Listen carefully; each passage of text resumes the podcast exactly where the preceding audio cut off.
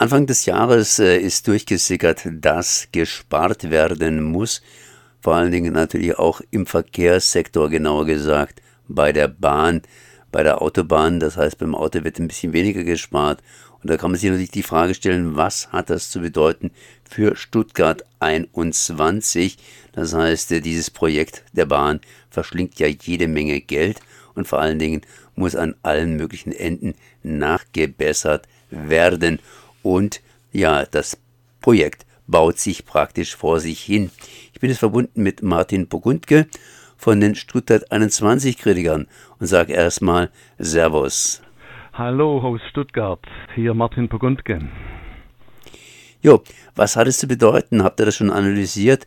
Beziehungsweise welche Hoffnungen stecken oder welche Befürchtungen stecken da drin, wenn man hört, dass bei der Bahn gespart werden muss? Ich meine, die meisten gehen ja hin und sagen, oh, wir müssen mehr in die Infrastruktur investieren, aber ihr sagt ja, wir müssen mehr in spezielle Infrastruktur investieren, auch bei Stuttgart 21. Ein ganz verbreiteter Irrtum ist, dass man möglichst viel Geld in die Bahn stecken muss und dann wird alles gut. Vieles von dem Geld, das in die Bahn gesteckt wird, wird eben in Renommierprojekte, in Angeberprojekte, unökologische Schnellbahnstrecken und eben auch den Stuttgarter Tiefbahnhof gesteckt. Das ist Unsinn. Deswegen ist es auch gut, wenn jetzt äh, ein Teil der Gelder gesperrt wird für die Bahn. Dann muss die Bahn gucken, wofür sie das restliche Geld wirklich verwendet. Und da besteht die Chance jetzt, dass die Bahn äh, die Unsinnsprojekte erstmal bleiben lässt. Priorisierung nennt man das bei der Bahn, wenn äh, Prioritätenliste erstellt wird. Und das bedeutet auf Deutsch, äh, viele Projekte werden auf St. Nimmerlein verschoben. Für Stuttgart 21 kann das äh, bedeuten, kann, weil es nicht sicher ist, kann das bedeuten, dass der Bahnhof von Böblingen zum Flughafen auf Jahr, Jahre, Jahrzehnte nicht gebaut werden kann. Und das wiederum hätte zur Folge, dass der Kopfbahnhof auf Jahre und Jahrzehnte noch gebraucht würde in Stuttgart. Und das ist ja unsere Forderung, dass dieser Bahnhof seine Leistungsfähigkeit unter Beweis stellen kann weiterhin.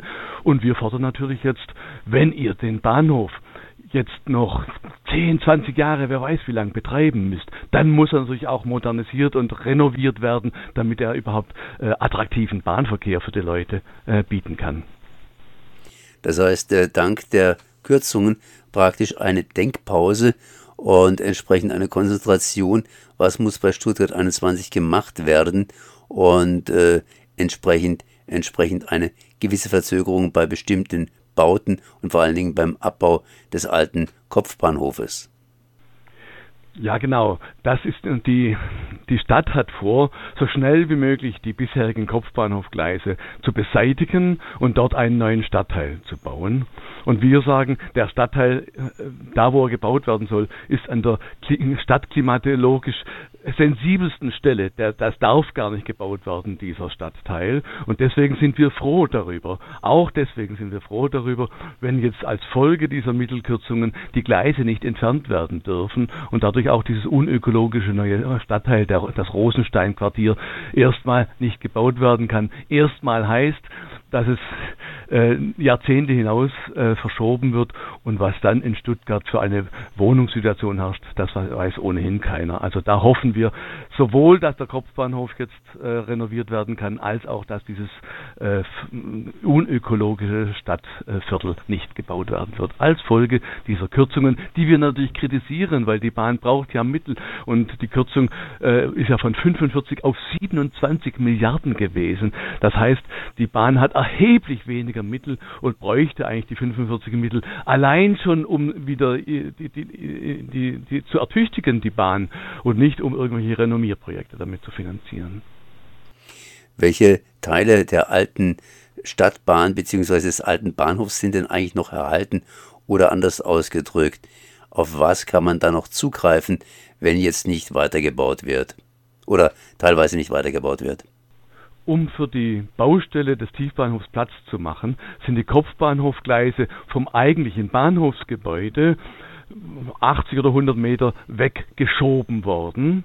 Und dort sind sie voll im Betrieb. Wir haben weiterhin einen 16-gleisigen Kopfbahnhof, der sehr, sehr leistungsfähig ist.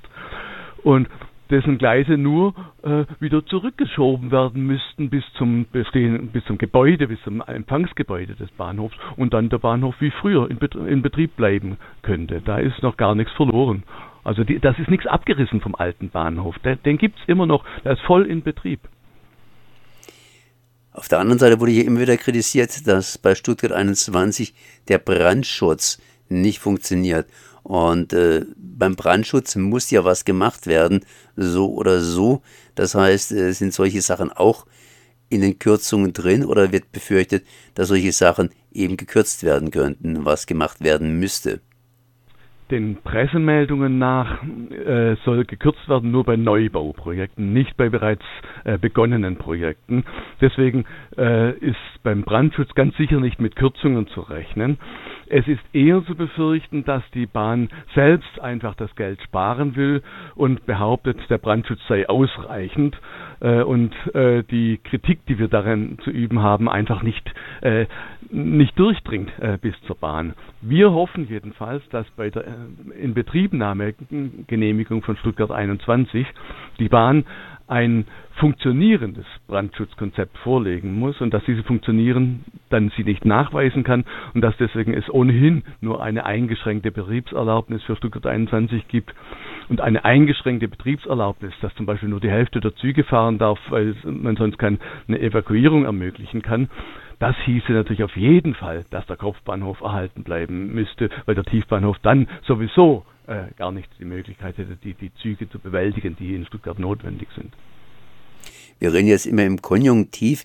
Wie viel ist jetzt bisher an Stuttgart 21 weitergereicht worden an diesen Einsparungen? Das heißt, äh, was hat sich da geändert? Soweit ich weiß, wird ja im Sommer ein neues Konzept vorgelegt.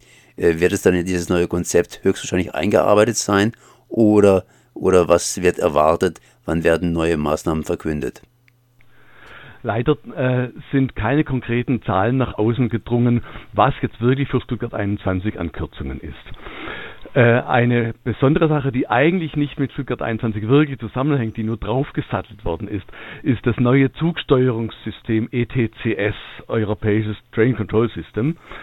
Äh, da soll auf einen Schlag der gesamte Bahnknoten Stuttgart, ein hochkomplexes Vorhaben, umgestellt werden auf digitale Zugsteuerung. Und die Mittel für diese Zugsteuerung, die sind jedenfalls im Moment äh, teilweise gestrichen worden. Da ist viel Politik dahinter, das kann sich wieder ändern.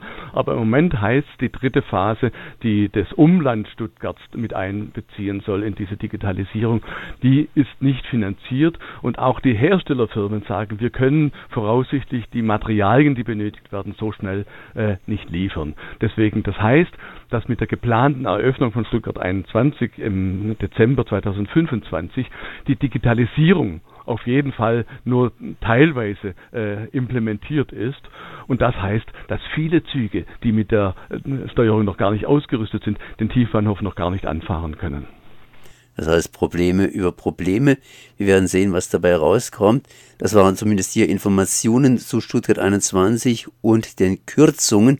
Es ist vieles im Konjunktiv, aber äh, ja, im Sommer auf jeden Fall werden wir wohl mehr davon erfahren.